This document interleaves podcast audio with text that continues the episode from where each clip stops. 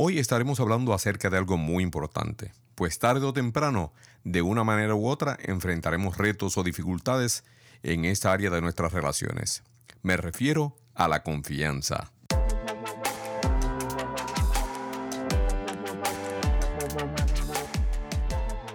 Soy el doctor Correa Bernier, educador, autor, asesor y consultor relacional con más de 30 años de experiencia ayudando a individuos, parejas y familias a crear relaciones conectadas, satisfactorias y de fluidez emocional.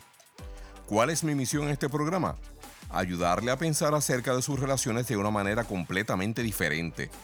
Este programa se distingue por ofrecer un contenido que es aplicable a todas las relaciones en las que usted pueda estar involucrado o involucrada lo que a su vez le ayudará a simplificar su vida y a encontrar la satisfacción, confianza y calma que usted anhela. Combinando mi experiencia práctica con las últimas investigaciones disponibles, he creado recomendaciones y herramientas basadas en evidencias, las que usted podrá aplicar de manera fácil e inmediata para crear los cambios relacionales permanentes que usted tanto desea. Así que adelante, conversemos.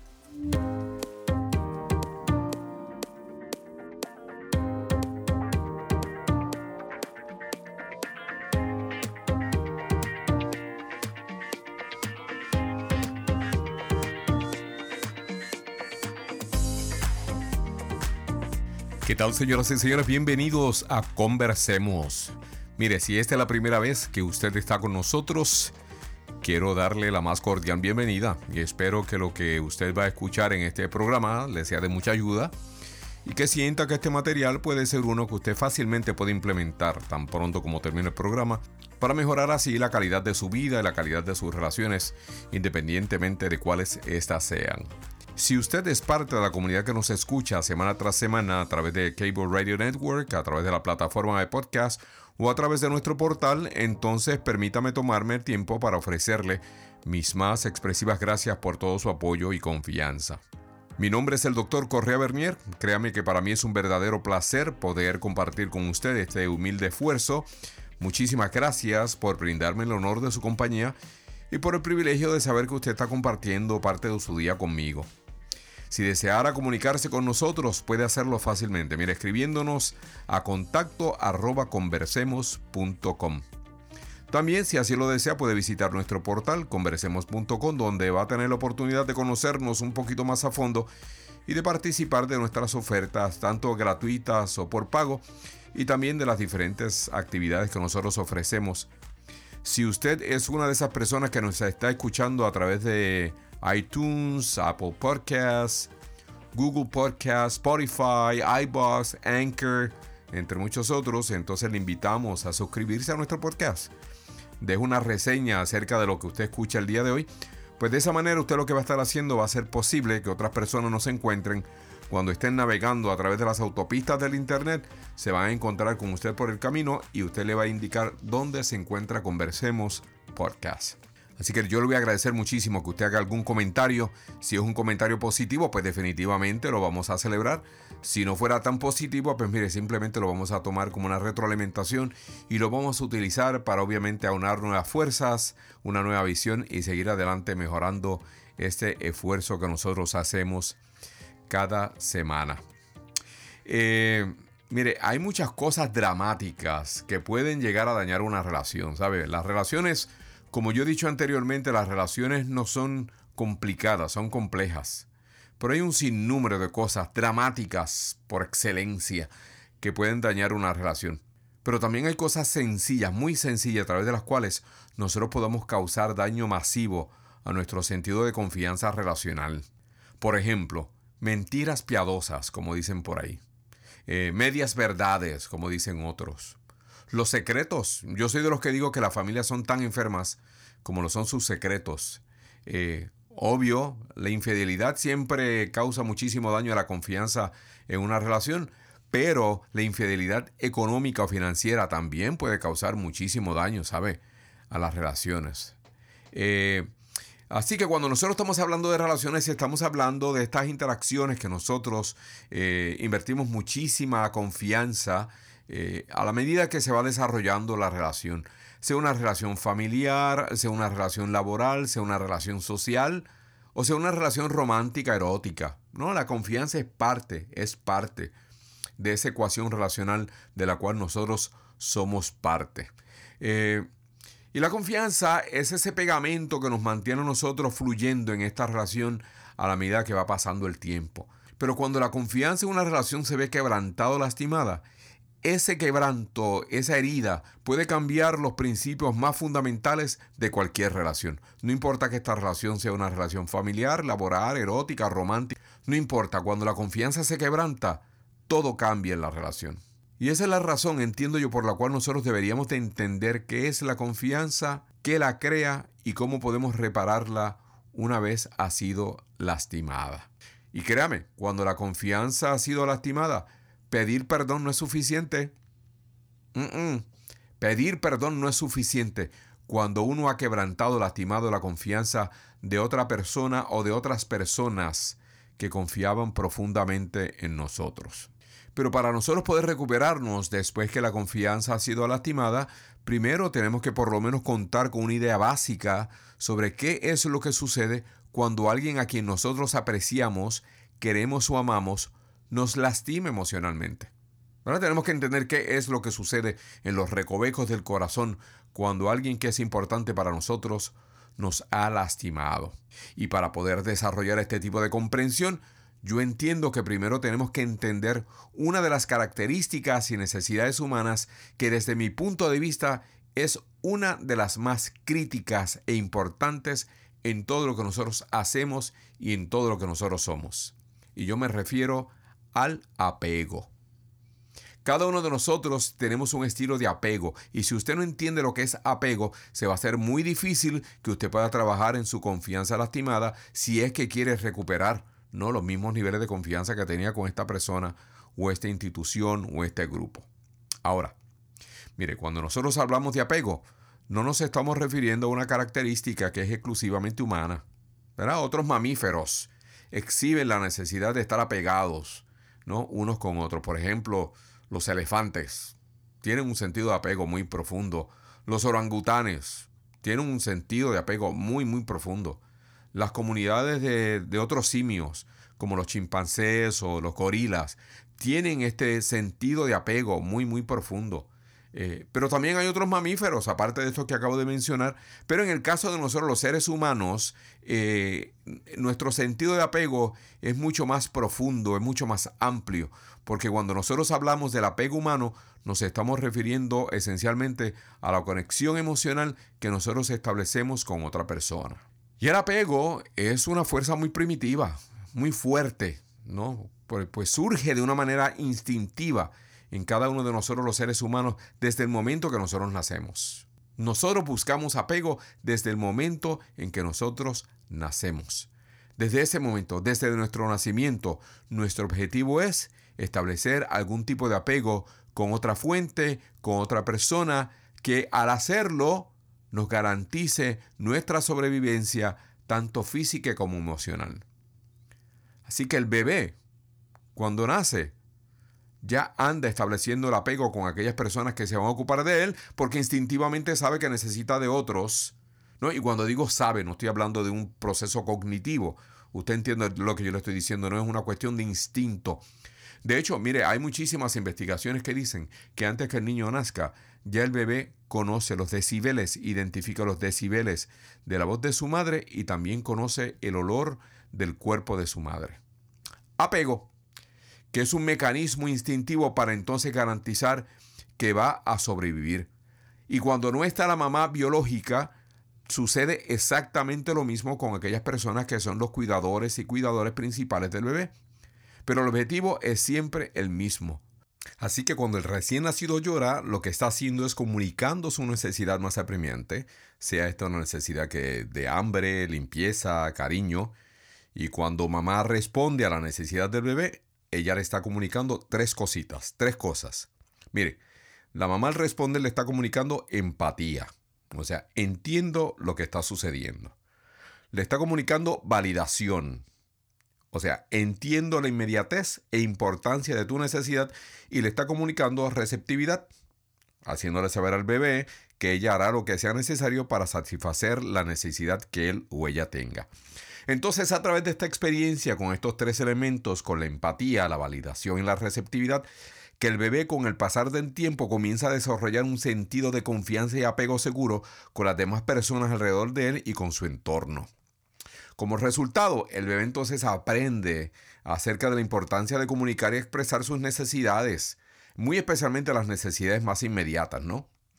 Al recibir las respuestas apropiadas, lo que el bebé hace es que comienza a comprender su entorno como un lugar que es seguro, como un lugar no amenazante, eh, como un lugar donde él puede compartir su vida y sus necesidades con personas que él ha comenzado a definir como personas buenas, como personas confiables. Ahora bien, eh, cuando el niño no es atendido con empatía, con validación y receptividad, entonces lo que comienza a suceder es que el bebé comienza a reaccionar como si su existencia estuviera en peligro y en cierto sentido lo está, ¿no? Si el, si el, si el ser humano adulto no responde o no respondiera a la necesidad del bebé, obviamente la existencia del bebé puede desfallecer y puede morir el, el niño, ¿no? Pero cuando mamá no se aparece de manera inmediata, no quiere decir que mamá se ha desaparecido del mapa y que no va a atender el bebé. Pero el bebé reacciona como si mamá se hubiera desaparecido del mapa, como si nadie fuera a venir a responderle. Por eso la insistencia del bebé con el llanto, con el tono del llanto, con el volumen del llanto, con la desesperación involucrada en el llanto. Entonces, esto lo que produce es una experiencia traumática que se convierte en una experiencia traumática colectiva y acumulativa, especialmente si sucede de una vez tras otra. Lo que entonces causará que el bebé crezca con sentimientos crónicos de abandono, de amenazas, de intimidación. Así que como usted puede ver, nosotros los seres humanos somos una especie colectiva. Por lo tanto, necesitamos de los demás para poder sobrevivir. Y por eso necesitamos contar con personas en quienes nosotros podamos confiar. Necesitamos también contar con un lugar donde nosotros nos sintamos seguros y seguras. Y cuando en nuestro proceso de desarrollo de apego eh, se ve afectado por negligencias, descuidos o falta de atención por parte de las personas que se suponía cuidaran de nosotros, la experiencia de percepción de abandono no se disipa, sino que se almacena, es internalizada Así que al llegar a la adultez tendemos a proyectar la colección de los pánicos congelados en los que nosotros preservamos las experiencias de nuestra niñez. Y es por esta razón que en ocasiones nosotros nos sentimos como niños abandonados y actuamos y reaccionamos como niños abandonados, ¿no? Por eso es que podemos observar cómo algunos adultos reaccionan con sus parejas como solían reaccionar con sus padres, porque lo que está sucediendo es que volvemos a enfrentarnos a los elementos relacionales traumáticos que experimentamos cuando éramos niños, ¿verdad? Que nos hizo sentir que estábamos en peligro, que estábamos siendo abandonados, que nuestra sobrevivencia no estaba siendo asegurada por la gente que se suponía cuidara de nosotros. Y esto suele suceder cuando como adultos sentimos haber expresado de manera implícita o explícita una necesidad inmediata que no fue adecuadamente atendida.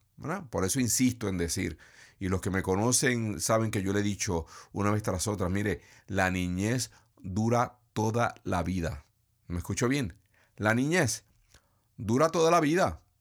Así que podemos pensar en el apego en términos de la confianza. Cuando estamos hablando de la confianza per se, estamos hablando de la calidad de nuestro apego. Eh, cuando nos involucramos con alguien, lo que estamos haciendo es confiando en esa persona y confiando que él o ella va a estar disponible para nosotros cuando la necesitemos, que podemos contar con esa persona, que él o ella no nos va a abandonar y que cuando le expresemos nuestras necesidades nos va a responder adecuadamente y que diligentemente y sin lastimarnos y sin avergonzarnos va a prestar atención a lo que nosotros le estamos pidiendo. Y todo va a depender del voltaje de la relación porque entre más emocionalmente conectados estamos con una persona, más alta la intensidad del trauma que experimentamos cuando la calidad de confianza con esta persona se ve afectada. Así que si usted ve un particular que usted no conoce y usted le pide algo y el particular no le presta atención, pues mire, no pasa absolutamente nada. Posiblemente usted piense que es un mal educado o una mal educada, pero no, no, no trasciende de eso. Ahora, si yo se lo pido a mi pareja, si yo se lo pido a mi padre, si yo se lo pido a un hijo, a una hija, y entiendo que ellos simplemente no prestan atención a lo que yo estoy pidiendo y no le prestan atención a mis necesidades inmediatas, definitivamente eso nos causa una gran angustia porque la calidad de confianza que tenemos en esa persona se ve lastimada en ese momento. Y tenemos que mencionar que en ocasiones, lamentablemente, las personas con las que nosotros mantenemos un sentido de apego intenso y profundo nos demuestran que no somos importantes para ellas y por lo tanto no toman en consideración nuestras necesidades. Eso sucede. Sucede en muchas relaciones románticas, también sucede en muchas relaciones familiares. Y como nuestra necesidad de apego con esa persona ocupa un espacio tan importante en nuestra vida, eh, esas pequeñas tensiones y situaciones relacionales ocasionales pueden entonces llevarnos a reaccionar como lo hacíamos cuando éramos bebés, con una necesidad definida por la urgencia. Y por eso nosotros en ocasiones eh, nos convertimos en adultos berrinchudos, porque estamos tratando de reaccionar a las inclemencias de un trauma emocional que nos fue causado por una persona que es importante para nosotros y nosotras. De hecho, nosotros estamos debidamente preparados para evitar estas situaciones porque nuestro cerebro cuenta con una estructura ubicada en el lóbulo temporal medial, que es conocida como la amígdala.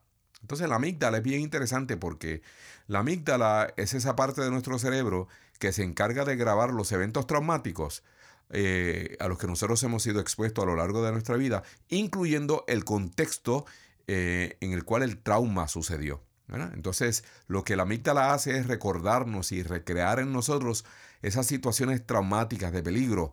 Y como resultado, entonces se comienzan a prender focos rojos que nos hacen sentir que estamos este, siendo amenazados, que estamos, eh, nuestra vida está en peligro y lo que sucede es que nos retraumatizamos, lo que entonces nos lleva a decidir si vamos a luchar o si vamos a correr. Si aparece un oso, pues obviamente cuando se levantan esos focos rojos, pues nosotros decidimos, peleo con el oso o salgo corriendo para protegerme. Y eso es lo que hace la amígdala. La amígdala lo que hace es que nos sirve como ese punto de referencia para que nosotros entonces decidamos qué es lo que vamos a hacer.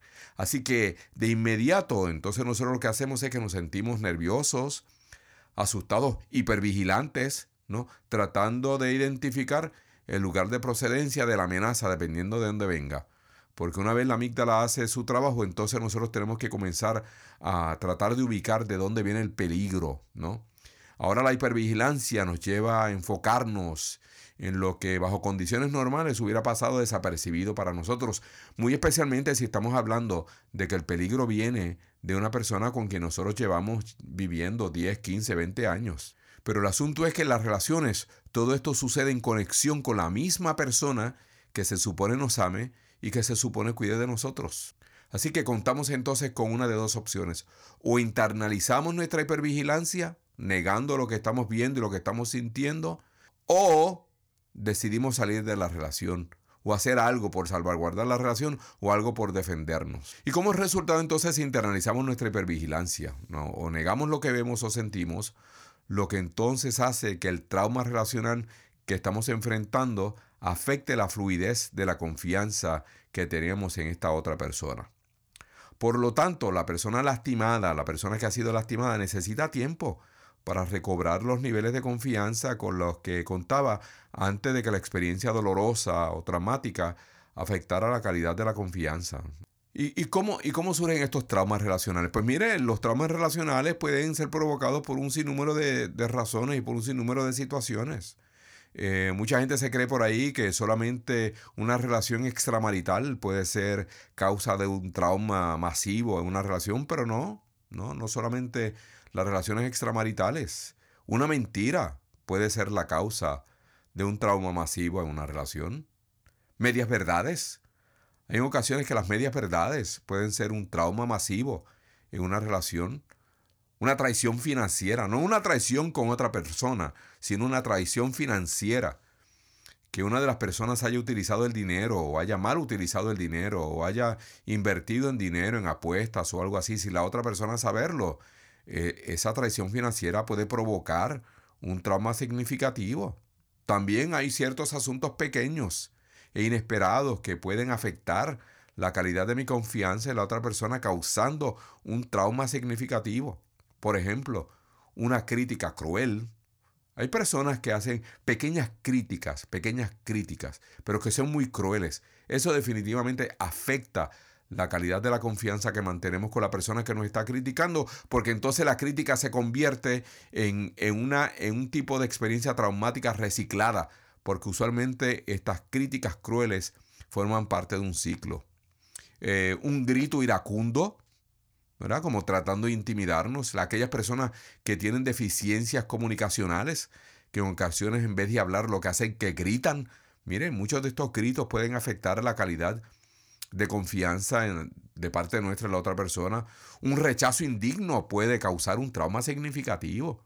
Hay muchas personas que se sienten rechazados y rechazadas por su pareja y eso causa un trauma significativo. Hay niños que se sienten rechazados por sus padres o padres que se sienten rechazados por sus hijos. Eh, definitivamente eso puede causar un trauma. ¿Qué más podría causar trauma? Ah, bueno, una invalidación grosera. Cuando uno le hace saber a la otra persona cómo se está sintiendo y nos invalidan de una manera grosera, eso puede causar un gran trauma y, y por lo tanto afectar la calidad de nuestra relación en esa otra persona.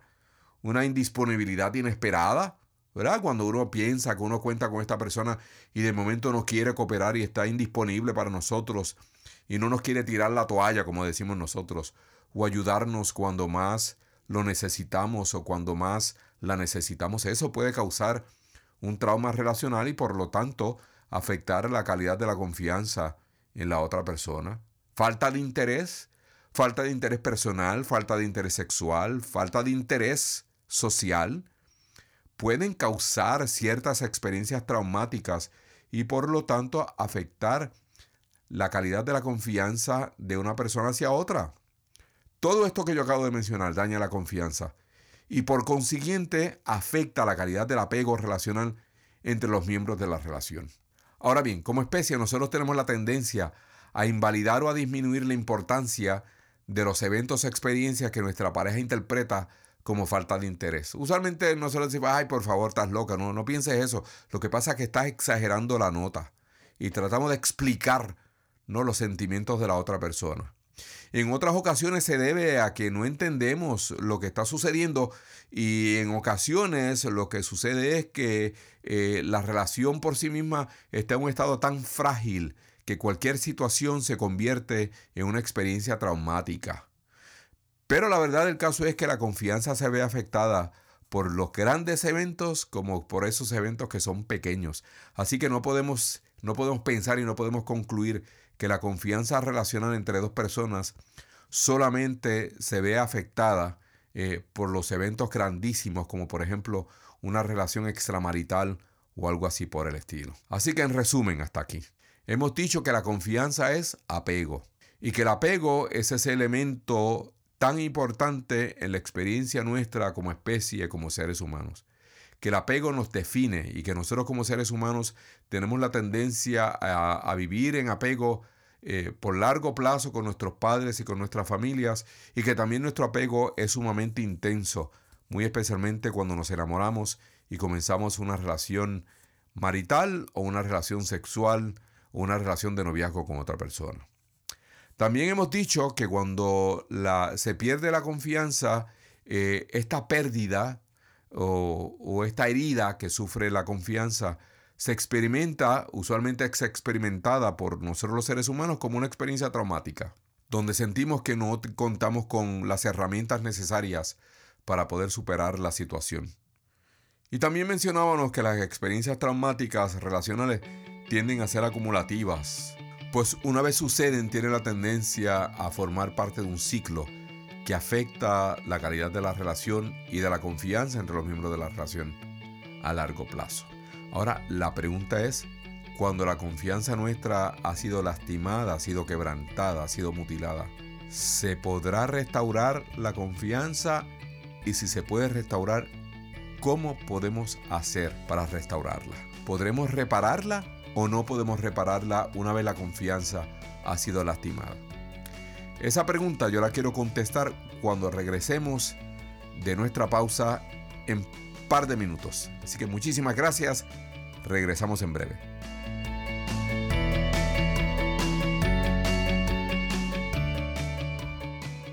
Felipe, ¿tú qué haces? Yo trabajo. ¿Y tienes hijos? Sí, pero mi mujer los cuida. Pero tú también te haces cargo de ellos, ¿cierto? No, yo trabajo. ¿Y tu mujer trabaja? Sí. ¿Y a qué se dedica? A mí no importar. Yo trabajar. Yo hombre. Yo hombre. Evolucionemos. Hagamos un nuevo trato de corresponsabilidad para crecer juntos en un país mejor.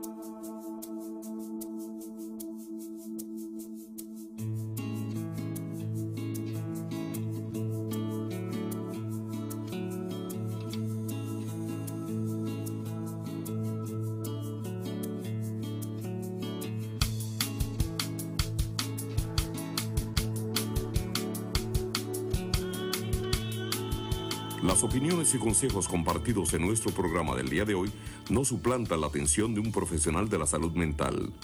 Si usted se ha identificado con los temas o síntomas discutidos, le recomendamos busque la ayuda de un profesional de la salud mental o relacional. Conversemos, estimulando el bienestar familiar a través de la educación.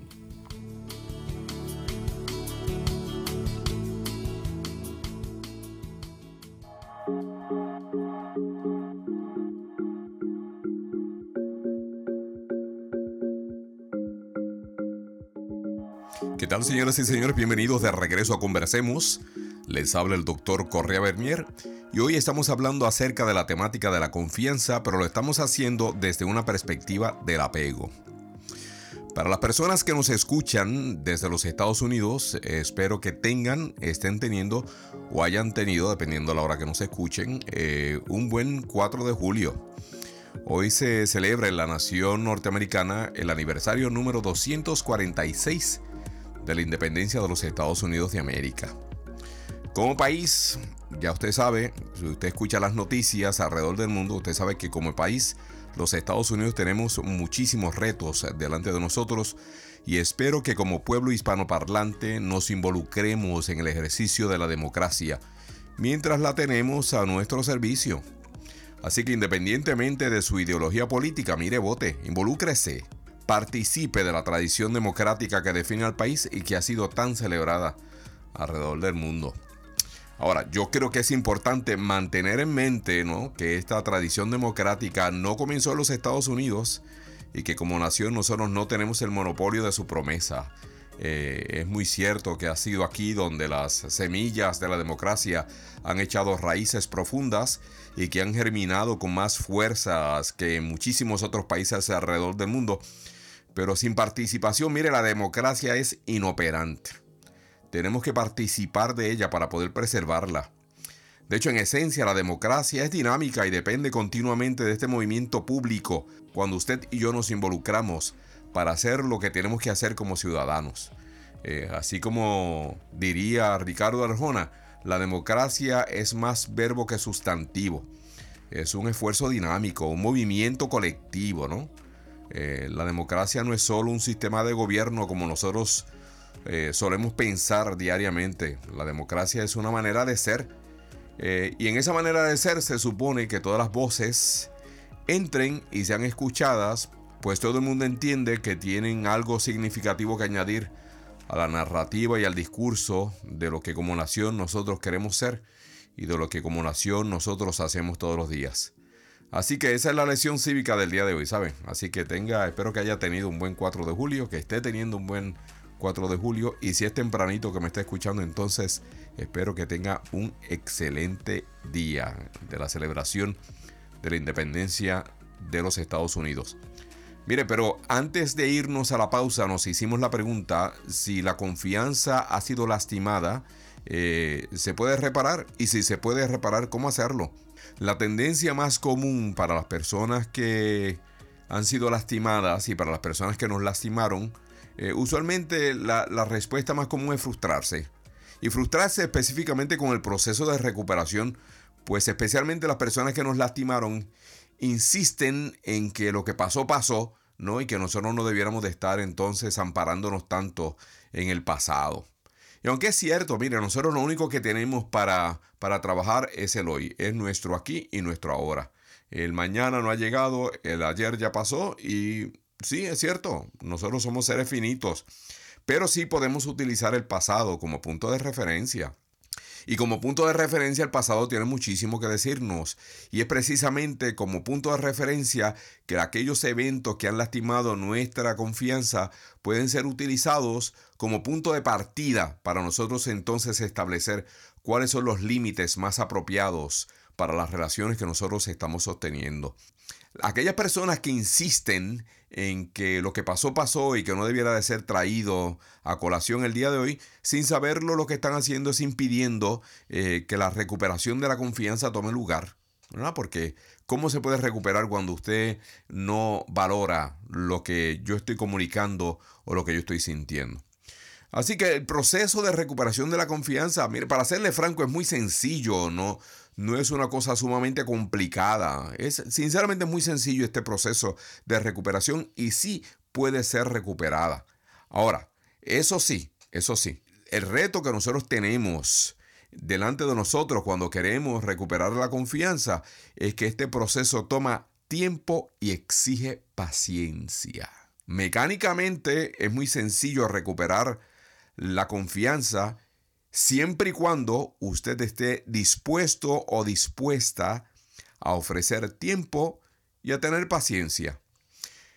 Y para la recuperación de la confianza yo creo que hay cinco elementos importantes, no yo diría seis elementos importantes porque o que deberían de ser utilizados en el proceso de recuperación. Mire, el primero de ellos, rapidito, eh, es lo que nosotros conocemos por ahí como intencionalidad ambas personas, una persona y una entidad, independientemente de donde se haya eh, transversado, lastimado la confianza, eh, las dos partes tienen que estar definitivamente interesados, interesadas en ser parte de la relación. Si hay una parte que no quiere ser parte de la relación, entonces la intencionalidad no es una intencionalidad total, no es orgánica, porque solamente una parte está interesada. Eh, el otro elemento tiene que ver con la seguridad y la protección. Así que hace falta que la otra persona o la persona que ha sido lastimada se sienta segura y que se sienta protegida. El otro elemento, el elemento número tres que voy a hablar eh, como recomendación es la empatía y la validación. El elemento número cuatro es la transparencia. El elemento número cinco es la receptividad. Y el elemento número seis es la paciencia. Así que rapidito, porque yo sé que el programa de hoy sido un poquito extenso. Mire, intencionalidad, no hay que decirlo mucho. Ambas personas, ya lo dije, ambas personas tienen que estar interesadas en ser parte de la relación. Para poder eh, reivindicarse, para poder eh, recuperar la confianza, ambas personas tienen que estar interesadas en ser parte de la relación. Ambos entes si la confianza se ha habido lastimada de parte de una institución y usted o usted con la institución. Eh, lo mismo sucede cuando la confianza ha sido quebrantada entre un padre y un hijo y un hijo y un padre. Todo el mundo involucrado en la relación tiene que estar genuinamente interesado, interesadas en mantener una relación de alta calidad, porque si no hay intencionalidad, entonces ¿para qué pasar por este proceso que, como yo bien le dije ya, exige tiempo y paciencia? ¿Sabe qué? Si usted no está interesado en la relación, pues simplemente entonces nos dignificamos mutuamente y nos decimos adiós de una manera apropiada. Si esto está sucediendo dentro de, de, un sistema familiar, pues simplemente el padre y el hijo, el hijo del padre mantienen una distancia prudente, pero con respeto y se dignifican al hacerse saber que, ¿sabes qué? Mira, yo no estoy tan interesado como tú en mantener una relación a largo plazo contigo.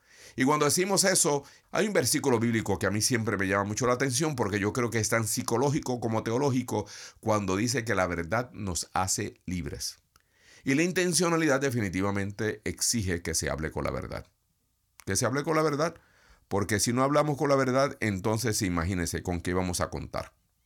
Así que veamos entonces el elemento número dos, la seguridad y protección. Y cuando estamos hablando de seguridad, eh, después de haber sido lastimada la paciencia, estamos hablando de algo literal, ¿sabe?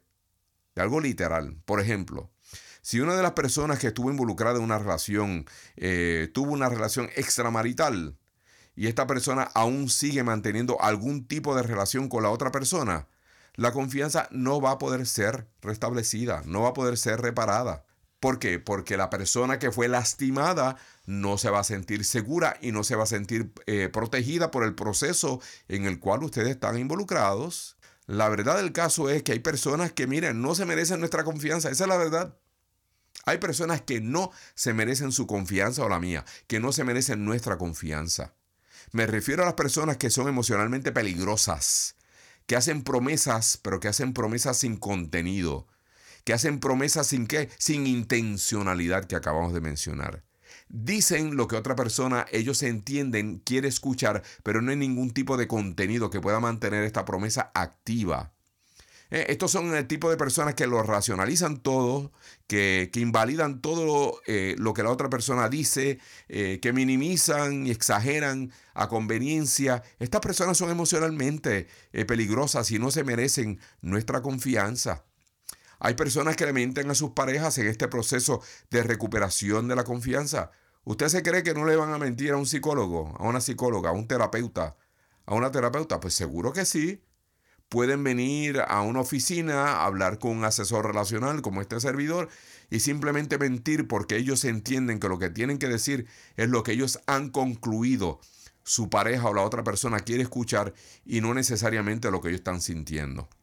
Y esta es una triste realidad, pero es una realidad que usted debe mantener eh, presente y de la cual tiene que estar consciente porque hay personas que no se merecen su confianza. Muy raro encontrarse con este tipo de personas, ¿sabes? Muy raro, pero las hay. De que las hay, las hay. Hay personas que no se merecen nuestra confianza. Estas personas no nos inspiran a la confianza. Estas personas no nos hacen sentir seguros o seguras. Estas personas no nos permiten que nos sintamos protegidos o protegidas. Ahora, si ambas personas están de acuerdo en reparar la confianza y una de las personas está ayudando a la otra a entender el dolor y el daño que ha sido causado, y la otra persona sigue involucrada en lo que eh, causó originalmente el trauma relacional, en ocasiones, mire, lo mejor que usted puede hacer es recoger sus paquetes e irse.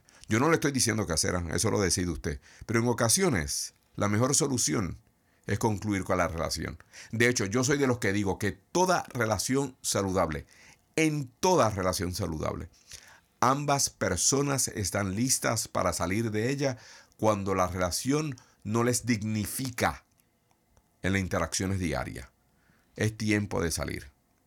Y eh, por eso la seguridad y la protección es el primer paso en la recuperación de la confianza, porque una de las primeras cosas que tenemos que proteger es la dignidad humana. Y de la única manera como mi dignidad puede ser eh, protegida después de que alguien ha quebrantado mi confianza es ofreciéndome seguridad y protección en el proceso de recuperación. Así que pedir perdón y decir aquí no ha pasado nada no es suficiente.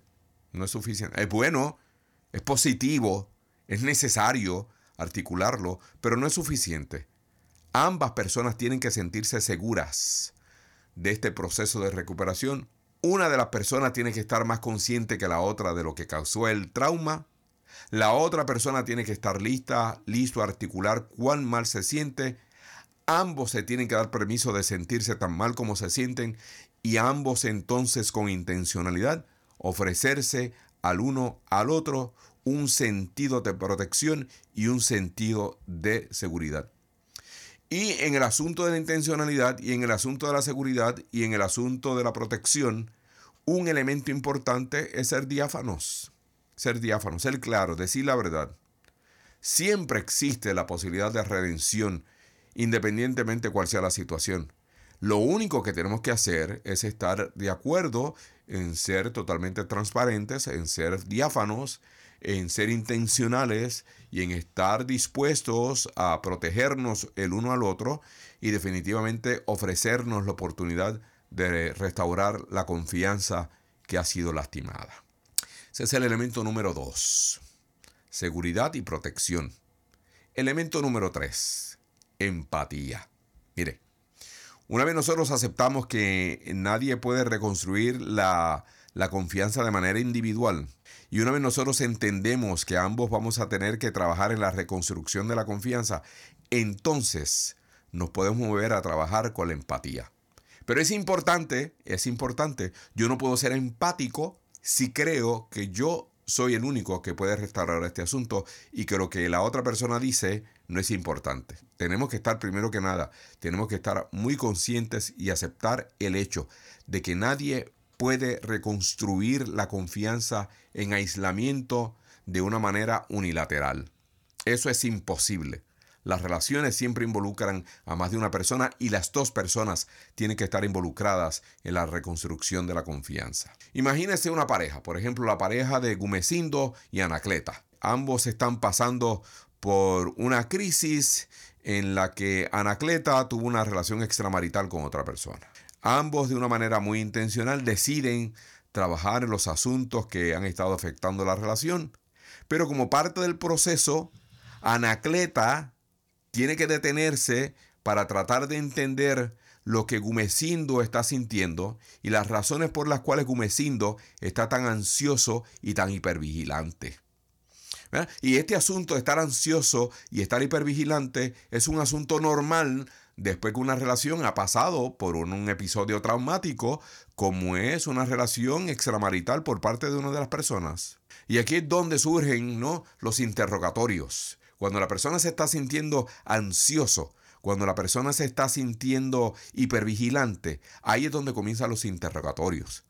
Que entonces la pareja comienza a buscar más detalles, que puede ser superfluo, o sea, cuántas veces la viste, cuántas veces estuviste con él, hicieron el amor, qué tiene él que no tengo yo. E, es, eso es lo que usualmente ocupa el cerebro y la mente de la persona que siente haber sido victimizada o la persona que ha sido ofendida, para así decirlo de manera correcta, ¿no? ¿Qué tiene él que no tengo yo? ¿Cuántas veces hicieron el amor? ¿Te gustó? Dime si te gustó. Eh, y es en medio de ese interrogatorio es donde la otra persona tiene que aparecerse, hacer acto de presencia de manera empática y evitar demandar un olvido inmediato. ¿A qué es lo que yo me refiero con esto? Bueno, que en lugar de decir, oye, Gume, pero ya eso pasó, o sea, ya yo no estoy involucrado con él, ya yo no estoy involucrada con él, eso ya terminó. En vez de decir eso, eh, Anacleta pudiera ser mucho más empática y tratar de entender qué es lo que Gumecindo está sintiendo y qué es lo que Gumecindo está pensando. Lo mejor es que cuando Gumecindo haga su queja y presente sus quejas, Anacleta pueda responder y pudiera decirle, ¿sabes qué, Gumeci? Lo sé. Sé que te lastimé, Sé que nuestra relación en este momento no está muy bien y yo asumo responsabilidad por lo que pasó. Y comenzar a ofrecerle a Gumecindo la oportunidad de que él pueda sentirse tan mal como en realidad se siente, sin ella sentirse atacada, sino sintiéndose responsable. Si Gumecindo y Anacleta están comprometidos con reparar la confianza entre ellos, entonces la clave va a estar en que Anacleta sea empática con Gumecindo y que Gumecindo le comunique a Anacleta de la mejor manera posible cómo él se está sintiendo, independiente de cuán mal se esté sintiendo. Así que la empatía es el primer paso hacia la recuperación de la confianza. Usualmente las personas que, que causan el daño tienden a tratar de escabuirse en un mundo de defensividades, ¿no? Comienzan a defenderse. Pero cuando nos ponemos a la defensiva, eh, nada es funcional en la conversación.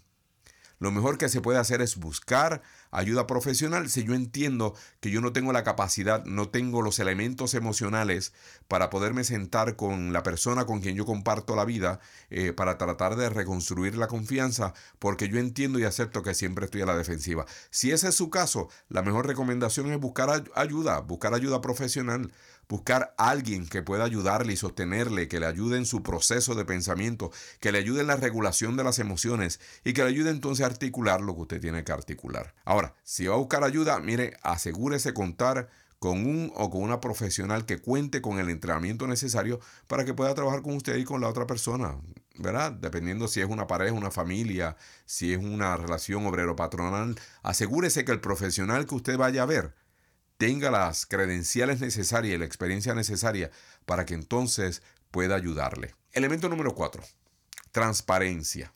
Porque una vez se ha logrado hacer la conexión emocional con lo que sucedió para podernos sentir seguros y confiados y para poder obviamente valorar la empatía por parte de la otra persona, la persona afectada, la persona lastimada, va a necesitar evidencias. Evidencias, así como me escuchó, evidencias.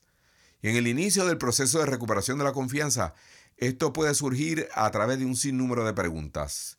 Y la persona responsable por el daño hecho a la confianza, tiene que estar dispuesto o dispuesta a participar de este intercambio de preguntas y respuestas. Si esto le parece extremo, mire, créame, el trauma que está lastimando su relación fue mucho más extremo.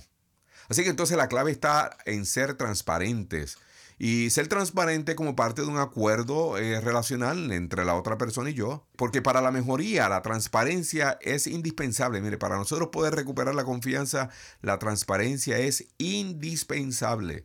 La confianza puede ser recuperada definitivamente. Puede ser restaurada aun cuando ha sido lastimada. Pero es si ha sido lastimada una vez.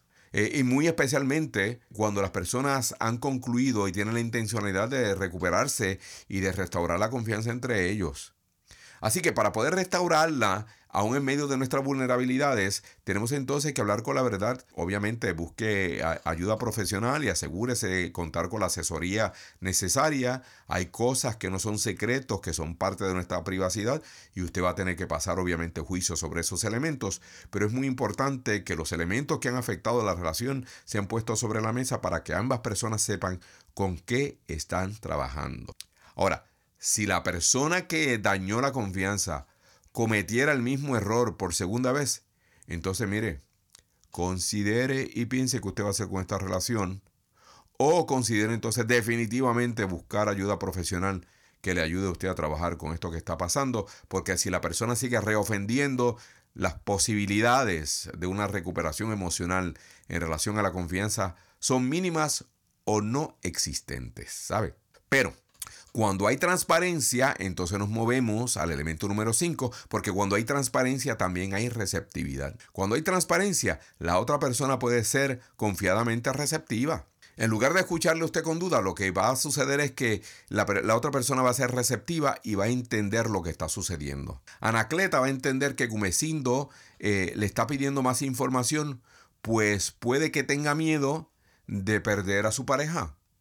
Anacleta no se va a poner a la defensiva y va a entender, ah, ok, entiendo. Gume me está pidiendo más información porque tiene miedo. Obviamente, mi relación extramarital trajo un, golpe fuerte a la relación y posiblemente Gume se está sintiendo que yo lo voy a abandonar.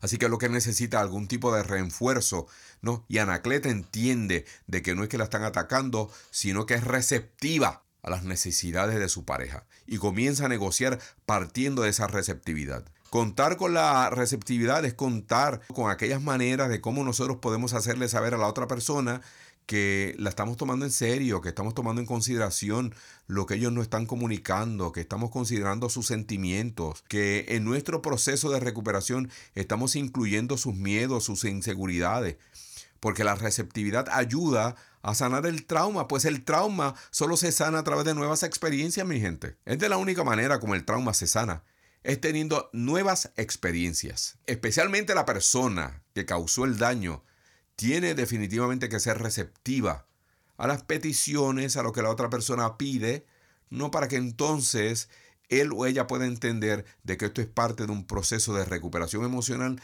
que tiene que ver con la confianza y por lo tanto yo voy a estar claro y voy a estar abierto a tratar de entender qué es lo que ella necesita de mi parte para poder seguir trabajando en la recuperación de nuestra confianza. Y por último, paciencia, pues como ya usted me escuchó decir, esto toma tiempo. Mire, tome en consideración, la confianza usted la puede destruir en un segundito, en un acto. Ahora, su reconstrucción siempre toma tiempo. Y cuando digo que toma tiempo, no estoy hablando ni de días, ni de semanas, ni de meses, ¿sabe? Estoy hablando de años. Estoy hablando de años. La reconstrucción de la confianza es un proceso, no es un evento, es un proceso. Por lo tanto, es algo progresivo. Así que va a tener que demostrar una vez tras otra su compromiso. Si usted es la persona o el individuo que causó daño a la confianza de la relación, usted va a tener que estar abierto a hacerle saber a la otra persona, ¿sabes qué? Me estoy sintiendo un poquito presionado, o sea, con calma. Eh, dime qué es lo que tú necesitas, ¿verdad? Porque yo soy receptivo. Dime lo que tú necesitas y yo voy a trabajar en ello. Pero bájale dos rayitas negras, ¿sabes? Porque me estoy, me estoy sintiendo presionado. Y debe de estar dispuesto a entender de que el pedir perdón no es suficiente. ¿verdad? Eso es parte de la paciencia. Entender que pedir perdón no es suficiente, que es un elemento importante, pero este puede ser el mejor tiempo de su relación. Este puede ser un gran tiempo de renovación, de fortaleza y de una nueva visión relacional. Así que yo le deseo lo mejor del mundo en su relación. Si usted es una persona que ha experimentado algún tipo de golpe, algún tipo de trauma en, el área de la confianza entre usted, su pareja, su trabajo, la familia, yo le deseo lo mejor del mundo y usted sabe que nosotros estamos a su disposición. Pero mire, se nos acabó el tiempo. Se nos acabó el tiempo, pero como sabe, antes de irnos tengo que invitarle que venga y me visite, por favor. Venga, visítenos en conversemos.com. Ahí usualmente nosotros estamos poniendo los eventos, las ofertas que nosotros tenemos y que estamos abriendo al público. En este momento nosotros estamos enfocados en proveerle acceso a nuestro público del programa que nosotros le hemos llamado Reconstructores, que es un programa que tiene más de 25 años de estar en el mercado, pero es la primera vez que nosotros lo estamos ofreciendo de manera virtual. De manera virtual y de manera híbrida, en el sentido de que en ocasiones nos vamos a ver en vivo, pero va a ser virtualmente, ¿verdad? Pero a estar en vivo, no es pregrabado. Así que si usted es una persona que pasó, está pasando o cree que pasará por una separación, divorcio o la ruptura de un noviazgo intenso, Reconstructores es un excelente programa de recuperación emocional para usted. Se lo digo con toda la confianza del mundo, ¿sabe? Y lo puede encontrar en conversemos.com. Ya entramos en el mes de julio, así que eso quiere decir que en 10 días vamos a comenzar con nuestra nueva serie de C7 y vamos a estar tomando en consideración un sinnúmero de preocupaciones emocionales que muchas personas tienen y nosotros le estamos invitando para que usted sea parte de nuestro grupo. C7 es un programa especializado para el desarrollo personal y el fortalecimiento espiritual. Así que combinamos, integramos ambas cosas porque obviamente nosotros los seres humanos somos tan espirituales como físicos. Por lo tanto, le tenemos que prestar atención a esa parte de nosotros y eso es lo que nosotros hacemos a través de C7. Así que si usted tiene interés en saber más de C7, puede visitar nuestro portal. Allí puede incluir su nombre, primer nombre y compartir con nosotros su dirección de correo electrónico. Y eso se lo pedimos para que entonces nosotros le podamos enviar o el sistema le pueda enviar automáticamente la invitación para que usted se una a nosotros. C7 por primera vez en este año va a ser híbrido en el sentido de que vamos a estar ofreciendo la presentación de algunos 20 minutitos, par de días antes de tener nuestra reunión virtual en grupo. Y esa es la invitación que nosotros le enviaríamos a través de su correo electrónico. Si usted quisiera comunicarse conmigo, pedir más información acerca de todos los ofrecimientos, de todas las ofertas que nosotros tenemos en nuestro portal, lo puede hacer entonces escribiéndonos a contacto arroba conversemos.com. Contacto arroba conversemos.com. Así que mire, sin nada más por el momento, yo lo único que quiero decirle es darle las gracias por su compañía, gracias por el regalo de su tiempo. Espero que el material que hemos compartido en esta ocasión sea de gran beneficio para usted y que pueda implementarlo en su relación personal. Eh, espero que le sea útil no solamente para su pareja, su relación con su pareja, sino también con la relación con su familia, su trabajo, etcétera, etcétera. Muchísimas gracias por estar conmigo. Mi nombre es el doctor Correa Bernier. Será hasta que volvamos a coincidir. Hasta entonces, adiós. Las opiniones y consejos compartidos en nuestro programa del día de hoy no suplantan la atención de un profesional de la salud mental.